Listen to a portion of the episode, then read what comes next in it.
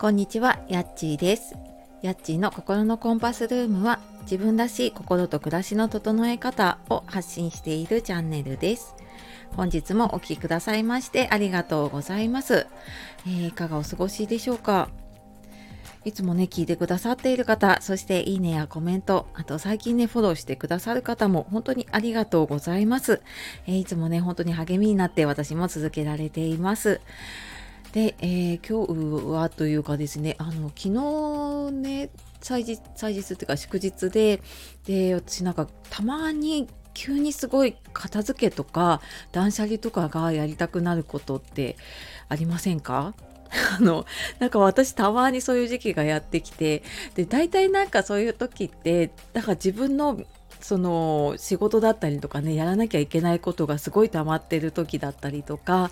で、まあ、そういう時ってなんか余裕がなくなってるから家の中もすごい散らかっていたりとかね物がもうこう積み重なっていってるっていうのがあるんですけれども。でなんかちょっとやればいいの？私結構なんかねあの面倒くさがってほったらかしてるとああもういい加減やらなきゃみたいな感じですごいなんか昨日はねスイッチが入ってもうなんかとにかくちょっとあの書類だったりとかね洋服だったりとか、まあのちょっと増えたものがねあったのになんかそのままにしてたなって思って片付けをしていました。でなんかそれをやった時にねちょっと時間の見直しをしていてでまあそこであの音声配信続けたいけど時間がない時は〇〇を決めるっていうねちょっと今日の話につながっていくんですけれども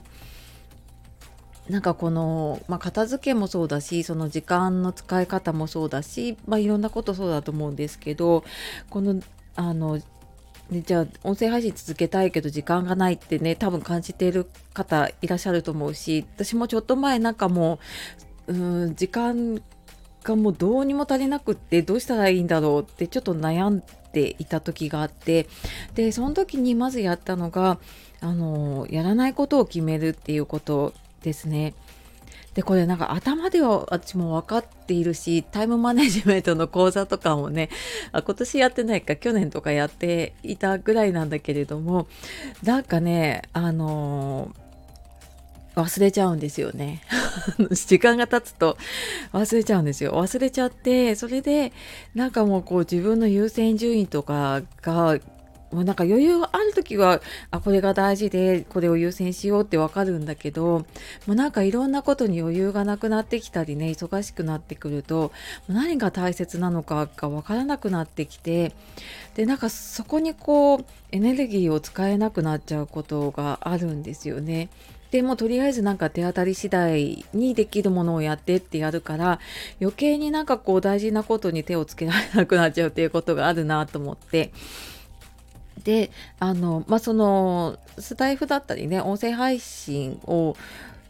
うん、続けたいとか、まあ、その時間をね取りたいって、まあ、まずなんかその優先順位がねどうかっていうところを 考えるのはねまずあの前提にあるとは思うんですけれども、まあ、その上でやっぱり音声配信続けたいなって思った時には、うんと、多分今までよりもねその音声配信使う時間が増えてる分何か引き算して時間やらないことを決めていかないと,、えーと、24時間が突然増えるわけじゃないからね。やっぱりそれは時間足りなくなるなって私も思ったんですね。であの時々私なんかこうなった時に、えっと、大体片付けをやる時と同時にやっているのが時間の棚卸しをしています。で、えっと、普段バーチカルの手帳を書いていてでなんかこれもだんだん余裕なくなってくるともうもうなんかぐちゃぐちゃになって書けなくなってくるんですけれどもなんかそれを見て、まあ、汚いながらもね書いてあるので見て見直してみるとやっぱりなんかあのあここに結構時間使っちゃってるなって私だとなんかその SNS だったりとか何かを考える時間だったりとかまあそれも自分のねフリーランスの活動につながるから必要なんだけどなんかちょっと時間取りすぎてるなっていうのがもうなんか目で見てわかるんですよね。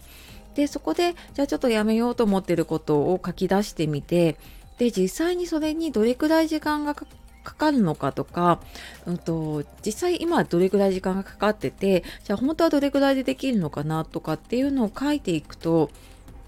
まあ、1日本当にね10分だとしても1週間ね毎日やっていることだとしたら、まあ、例えばなんかちょっとスマホだらだら見ちゃうなっていう時に、まあ、1週間にするとね、あのスクリーンタイムとか見るとわかるんですけど、もうなんか何時間単位になっちゃってるっていうことってあるんですよね。なので、なんかそういうのをちょっと書き出してみると、あ、なんかこれぐらい時間使ってるとか、本当はこの時間をこれに使えたなっていうのがすごくわかるなと思っています。でまあこれ仕事とかだけじゃなくてその家のこととかも私はなんかえっ、ー、とやっぱり仕事とあの家庭とってあのバランス取っていかなきゃいけないなって思っているのでちょっと忙しい時は例えば買い物の時間を減らすためにあの生協でね普段も頼んでるんだけどその注文するものをちょっと増やしてみたりとかっていうのをえーと、ちょっと調整をしたりっていうのもその時間を見直しながらねやったりしています。であともう一つなんかこのぐちゃぐちゃになる時って忘れているのが あのタイマーを使うその終わりの時間を決めるっていうことですね。でこれまた私もちょっと最近やってなかったなと思ってあの、まあ、スマホのタイマーだったりとか家だとキッチンタイマーみたいなものを使ったりとかアプリ使ったりしてるんですけどなんかあの SNS でうん、見る時とかあと私はツイッターとかやってるんですけどその投稿するものを考えるのにもう考え出すと本当に20分30分過ぎちゃうことがあるので、ま、これは10分でやろうって決めて10分のタイマーをやるともうそこの中で出てきたものをね出せるのでなんかそういうのとかあとちょっとネタを考えたりとかね、うんとノートの記事だったりとか